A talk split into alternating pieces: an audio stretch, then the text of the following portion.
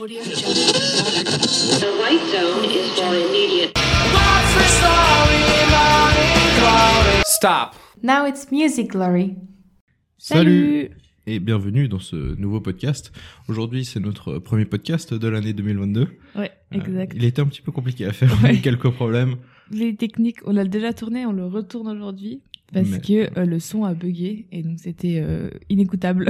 donc on s'est dit qu'on allait faire les choses bien et le réenregistrer pour que vous ayez au moins une qualité d'audio euh, qui soit au moins agréable euh, tout au long euh, de la podcast. Mhm, Exactement. Alors du coup, on parle du rap francophone. Exact. Donc c'est la suite du rap euh, enfin US qu'on a fait. On s'est dit qu'on allait parler du rap francophone qui est vraiment énormément inspiré du rap US et qui est un peu la continuité.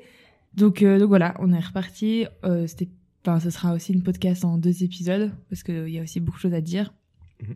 Et donc, eh bien, tout commence au milieu des années 80 euh, parce que le rap est principalement euh, diffusé sur des radios pirates. Euh, c'est un peu ce qu'on appelle la première génération du rap. C'est un rap très underground, pas du tout encore popularisé comme il l'est aujourd'hui. Il y a vraiment deux scènes à ce moment-là. C'est le média artistique réseau qui en, qui est d'où j'ai pris l'information, qui parle d'un côté du rap positif, qui est léger, funky, qui vraiment envahit euh, la musique française, qui passe mieux que euh, le rap, enfin l'autre côté du rap que je vais vous parler juste après. Ça c'est, on va dire, euh, proposé, chanté par MC Solar, IAM, Alliance Ethnique, Ménilik, Doc Gynéco, donc ça c'est tous les chanteurs un peu qui représentent ce rap positif. Et puis de l'autre côté, le rap un peu plus dark, c'est le rap hardcore. Donc on avait déjà parlé euh, dans le rap US, si vous vous souvenez, c'est un peu plus underground. C'est plus des groupes comme NTM, Assassin ou le Ministère Amer qui, bah, qui font ce genre de, de rap. Ce que racontent les textes, c'est vraiment la dureté euh, de la réalité, euh, avec des textes super crus, assez trash là, généralement. D'ailleurs, par exemple, NTM, ils avaient reçu une condamnation pour propos haineux envers la police. Et vraiment, ça avait un peu euh, retourné les médias. Ethan va nous parler de trois groupes que, ou de trois artistes que j'ai parlé juste avant.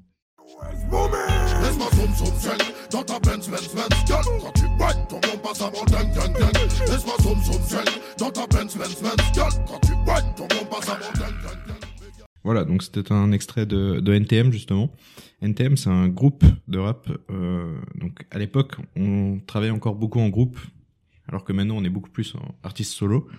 Euh, NTM, c'est un groupe qui s'est formé en 1989 et qui a duré jusqu'en 2001. Après, il y a eu quelques reformations, mais rien de très très sérieux. Mhm. C'est le groupe de Joey Star et de Cool Chain. Joey Star qui est très connu pour Oui. de bonnes ou de mauvaises raisons. Ouais, vraiment, c'est un peu ça. C'est euh, un groupe parisien. Ils font du gangsta rap, hardcore rap. Mhm. Appelez ça comme vous voulez. En tout Ouais. cas, c'est rap euh, agressif, comme Ouais. tu disais. C'est ça. Euh, c'est le premier groupe de rap qui a vraiment marqué euh, le monde francophone. Ils parlent des milieux défavorisés, du racisme, des inégalités des classes. Ils ont fait quatre albums et les titres les plus connus, c'est La Fièvre et Ma Benz, euh, comme je viens de passer. Ouais.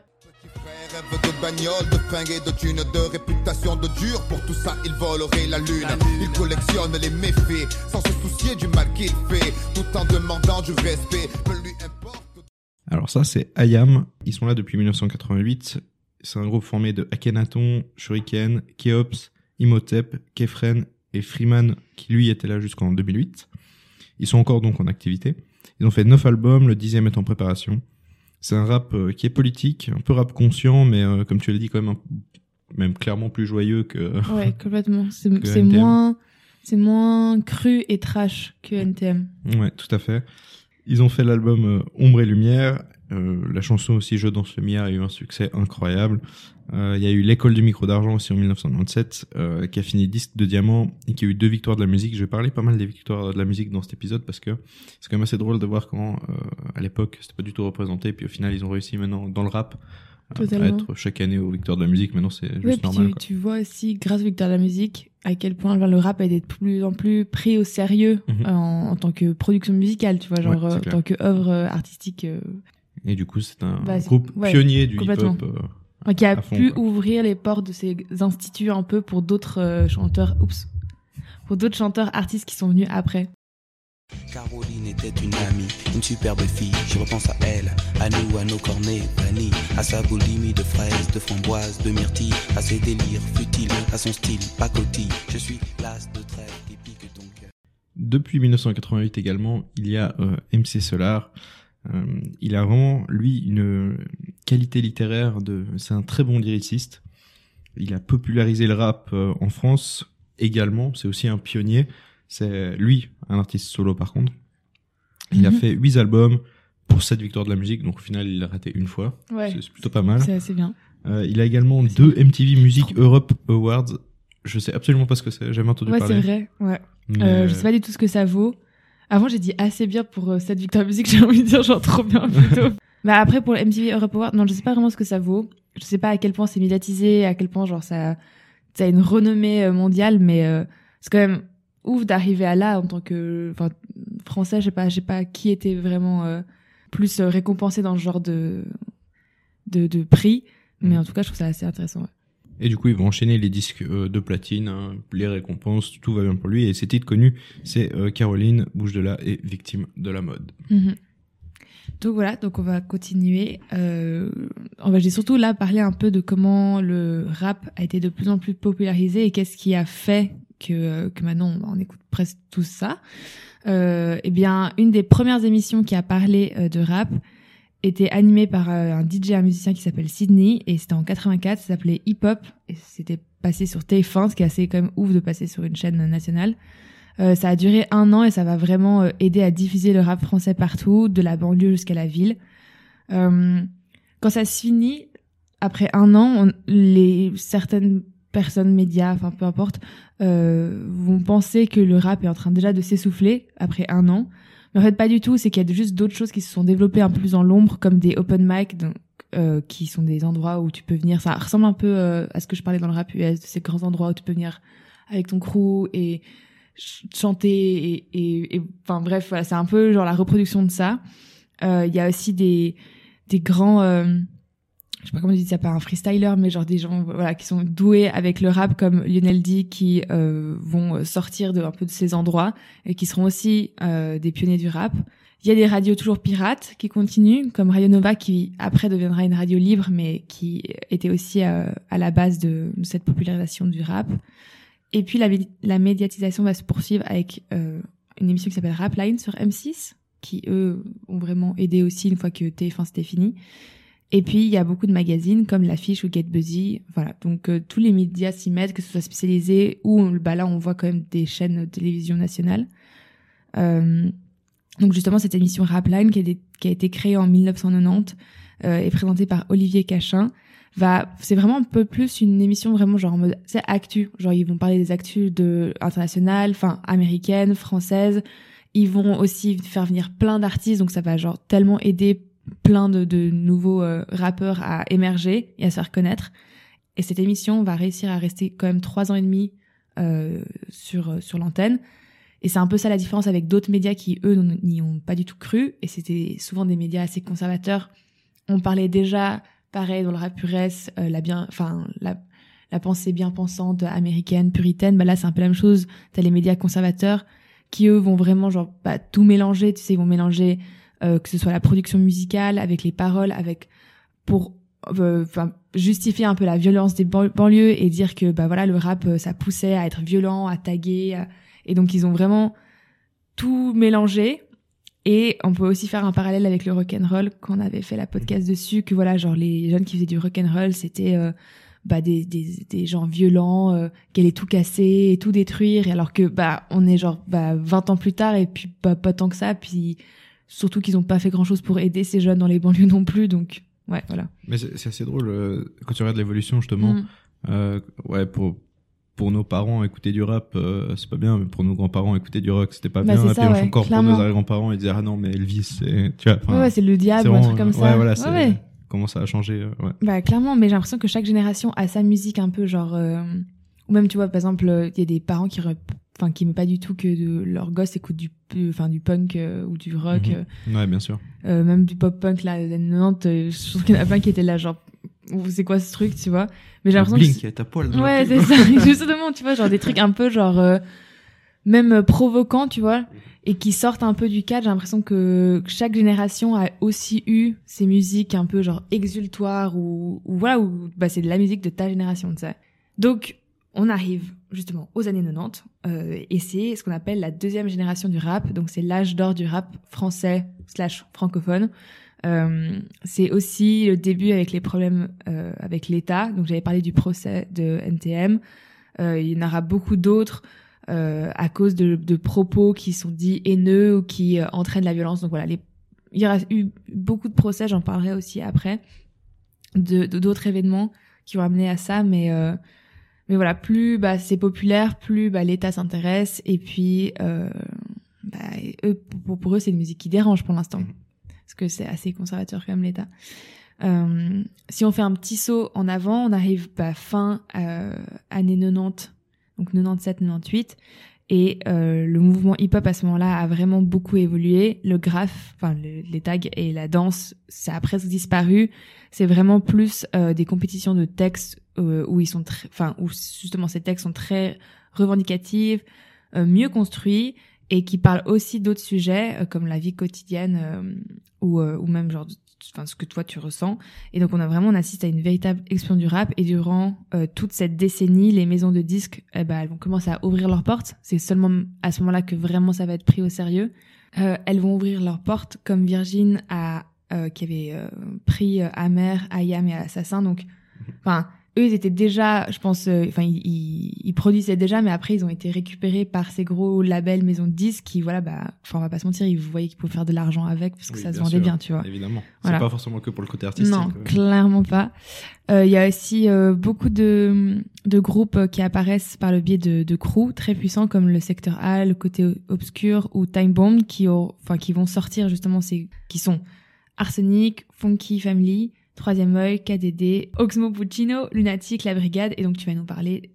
Sur l'estomac, l'estomac sur les genoux, ma tristesse n'a d'égal que le coup de gueule muet de l'enfant seul que nul ne calcule. Et je vais vous parler d'Oxmo Puccino. Il est là depuis 1995, donc ça fait aussi un bail qu'il est là. Ça fait 27 ans. Euh, il est connu grâce à ses métaphores, à son lyricisme aussi euh, de grande qualité. Il est comparé même à Jacques Brel, donc c'est quand même un, un honneur, je Oui, pense, d'être un- comparé à. C'est une à belle comparaison. il a fait cet album, il a lui aussi deux victoires de la musique. Et euh, ses titres les plus connus, ben, c'est L'Enfant Seul que je viens de passer, il y a Ghetto du Monde aussi, où On Danse Pas, qui sont très connus. Il a vraiment révolutionné le rap, c'est plus recherché, l'écriture est différente, euh, notamment dans les rimes, également dans, dans la production, dans la Ouais. musique, euh, l'instrumental, euh, tout ça. Mhm. Ça a vachement changé, et euh, ça c'est toi qui devais le dire, mais je le dis quand même. C'est le moment où vraiment le rap français, il, il a sa propre identité. et il va arrêter gentiment de copier sur les US. Mhm. Non, totalement. À ce moment-là, il y a encore bah, des médias, enfin des, en tout cas des, des canaux de communication qui vont y croire dans ce rap, comme la radio Skyrock qui on sait a fait et encore fait beaucoup pour le rap et qui va vraiment devenir euh, bah, la radio rap euh, en France en tout cas. Et grâce à toutes ces émissions, on va vachement participer à la promotion de, de nouveaux groupes ou de groupes déjà actuels. Enfin voilà. À ce moment-là, le rap se divise encore en deux pour cette fois avoir un rap commercial qui passe partout, qui génère beaucoup d'argent. Et puis il y aura le rap underground qui sera boy- boycotté et qui rapporte presque rien. Donc euh, vraiment c'est c'est deux deux mondes, mais dans forcément dans le rap underground, c'est là où bah euh, t'as plus de liberté pour dire ce que tu veux. Donc euh, donc voilà, c'est un peu là pareil que que aux États-Unis. Enfin les maisons de disques, elles vont essayer de un peu lisser l'image des, des des rappeurs pour que ça passe mieux, pour que ça fasse moins de vagues. Euh, et donc justement, ce sera les labels indépendants qui, eux, vont garder ou produire des rappeurs qui raconteront la réalité de leur quotidien, les systèmes d'oppression, ce qui se passe en banlieue, comme Lunatic ou Arsenic, qui sont des groupes qui vont rester euh, dans euh, ce rap plus underground. À ce moment-là, c'est à, à ça que ressemble euh, bah, le monde du rap francophone. Et quand on arrive aux années 2000, euh, bah à ce moment-là, enfin le rap il fait totalement partie intégrante du paysage musical francophone. C'est il y a des études qui ont été faites et qui révèlent que c'est la musique préférée des moins de 25 ans. C'est aussi à ce moment-là une musique, enfin un genre musical qui donne espoir aux jeunes de s'en sortir parce que bah justement les rappeurs commencent à bah, gagner bien leur vie, à être des stars, à être admirés, idolâtrés et puis ça donne bah, cet espoir de dire ah bah moi genre je peux avoir une vie meilleure que ce que je vis là. Il y a plein de genres qui s'établissent comme il y a toujours le gangsta rap à ce moment-là. Euh, qui ont des textes très euh, sulfureux. On parlera d'un des d'un rappeur qui est clairement dans cette veine là. Euh, voilà et qui bah ce rap, j'en avais parlé dans les, justement les années 90 que ça avait euh, enclenché, enfin mis en place euh, beaucoup de procès, ça continue euh, parce qu'il y a beaucoup d'événements, beaucoup de un peu de soulèvement des, ban- des banlieues contre les violences policières euh, ou contre euh, l'État lui-même qui euh, qui vont arriver et puis bah, l'État va dire que c'est la faute des- de ces rappeurs là qui font du gangsta rap que c'est eux qui euh, poussent les jeunes à se rebeller à être violents comme les événements de Clichy-sur-Bois. Il y a des artistes comme le groupe 113 ou d'autres rappeurs qui vont être poursuivis pour atteinte à la dignité de l'État. Euh, donc voilà ça ça se passe tout ça toujours dans les années 2000 donc c'est un peu euh, c'est un peu une, une situation un peu de tension, tu sais, avec l'État et ça va pas s'arrêter euh, pendant enfin très longtemps et encore aujourd'hui, Ouais, c'est pas non plus la musique préférée, euh, de, je pense, de, de- des gens qui sont euh, à la tête du gouvernement. François Hollande, il écoute du Booba. ouais, c'est vrai. Euh, pour passer juste euh, pour parler un peu euh, plus du son, c'est le rap. Euh, le rap change un peu parce que bah il y a l'introduction de la musique électronique petit à petit dans dans les musiques, dans la production des titres. Donc euh, bah on va euh, littéralement avoir un nouveau son aussi qui va arriver dans ces années 2000. Il y a aussi un, autre phénomène qui arrive petit à petit dans cette décennie, c'est ce qu'on appelle l'ego trip, c'est que ça va aussi un peu avec le gangsta rap. Euh, c'est le moment où le rappeur, quand il, il chante, bah, vraiment, il, s'auto-proclame comme le leader. euh, il, il, se fait, il plein de compliments. Il y a beaucoup de rappeurs qui vont aller un peu dans ce trip-là, on va dire. Euh, donc donc voilà, ça c'est vraiment. Et puis en plus, comme, enfin, je sais pas comment expliquer ça, mais genre c'est vraiment un un un rap un peu pas, enfin, un peu sulfureux que les médias adorent pointer du doigt, euh, vraiment médiatiser en mode euh, lui il se prend pour ci, nanana. Et en plus généralement c'est des personnages un peu genre tu sais euh, euh, un peu je vais dire haut en couleur, c'est un peu nul, mais tu vois genre bref qu'ils aiment bien inviter parce que ouais. ça va faire des bails, nanana et genre bref ça va faire du buzz. Et tout ça va un peu euh, bah, porter préjudice plutôt au, au rap euh, bah, de la rue, ce qu'on appelle un rap plus racaille, plus bah, underground, toujours qui a vraiment genre délaissé par les médias et qui est pas du tout médiatisé. Euh, alors que ce rap-là est vraiment plus proche euh, bah, de ce qui se passe dans les banlieues. Euh, donc voilà, donc il y a beaucoup de groupes comme Montana, Lim, Tandem ou encore le Ghetto Fabulous Gang qui seront bah, pas beaucoup médiatisés parce que t'as des rappeurs avec forte personnalité qui eux font du buzz et bah, les médias ils adorent ça. Pour revenir aux artistes qui sont euh, devenus célèbres euh, pendant cette décennie, et ben on a Ruff, Booba, La Fouine, euh, 113 que j'ai dit avant, Dizzy, Diams, Kerry James, Rimka, Safe You, Cynic, Sniper et Soprano. Il y a plein de noms que je pense que j'ai écorchés. Que je... Mais en tout cas, on va vous parler euh, de trois artistes de cette liste-là. Comme un coup de boulette, boulette sur les ondes. Alors ouais, on déconne, ouais, ouais, on étonne. Non, non, c'est pas l'école qui nous a dicté nos codes. Non, non. Génération, non, non. Alors, celle-ci, c'est vraiment pour te faire plaisir, Fanny. Oui, merci. On va parler de Diams. Euh, elle est considérée comme l'une des pionnières et légendes du rap francophone. En plus, c'est une femme, on n'a pas parlé euh, avant. C'est vrai qu'on a Ouais. parlé que, que d'hommes. Du coup, Oui. c'est, je dirais, la femme euh, la plus connue du, du rap francophone. Ouais, ouais.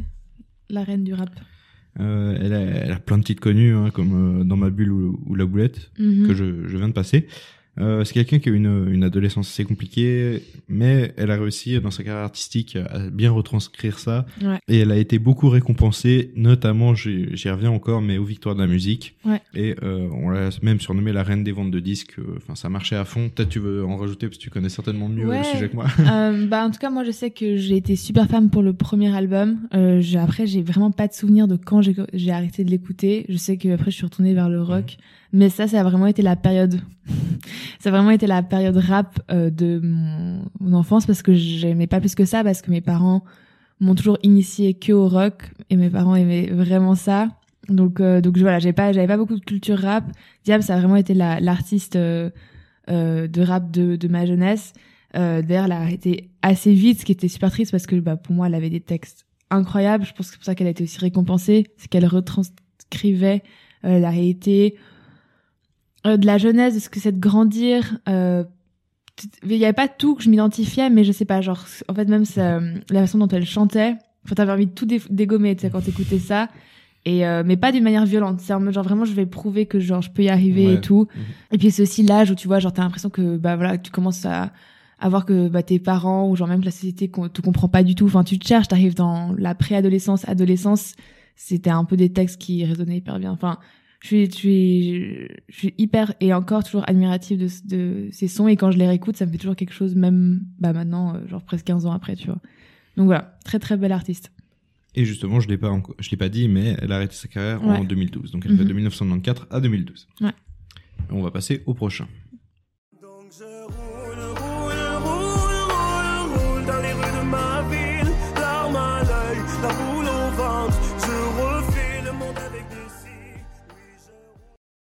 Soprano, il est là depuis euh, 1994.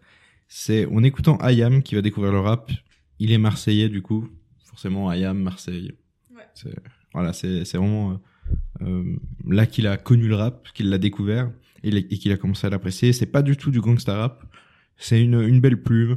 Il a un public justement très diversifié, que ce soit autant euh, des enfants que des parents. Euh, voilà, c'est c'est- il aime bien casser les clichés euh, de la vulgarité, de la négativité, de la violence, euh, de la ghettoisation. Mhm. Et euh, ses titres les plus connus, c'est Roule et Clown. Mais du coup, euh, comme j'ai dit, c'est pas du tout la même chose que, que le prochain dont on va parler. Exact.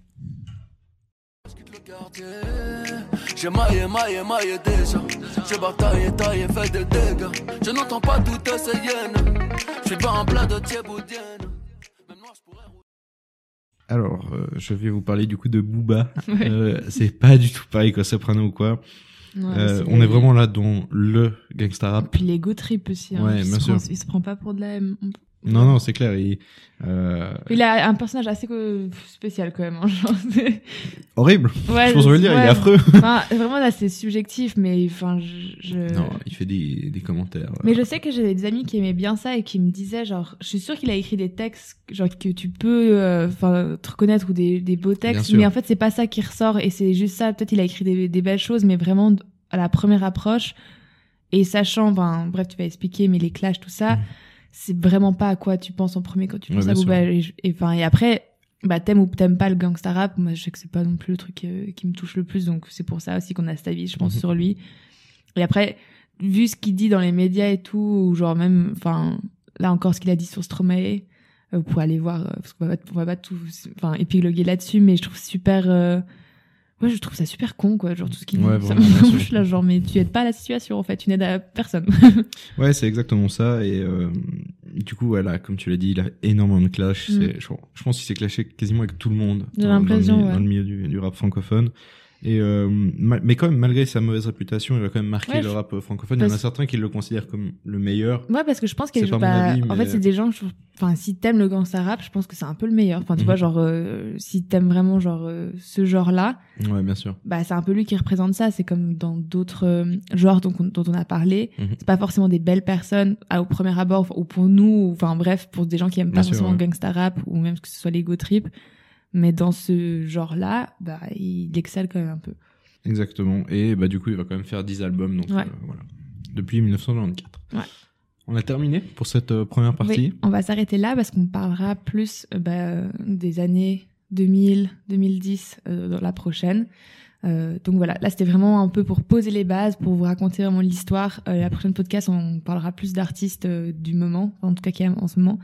Donc voilà, on espère que ça vous a plu. Euh, N'hésitez pas à partager, commenter, liker, nous suivre sur les réseaux sociaux. Et puis on vous dit euh, bah, à la semaine prochaine. À la semaine prochaine.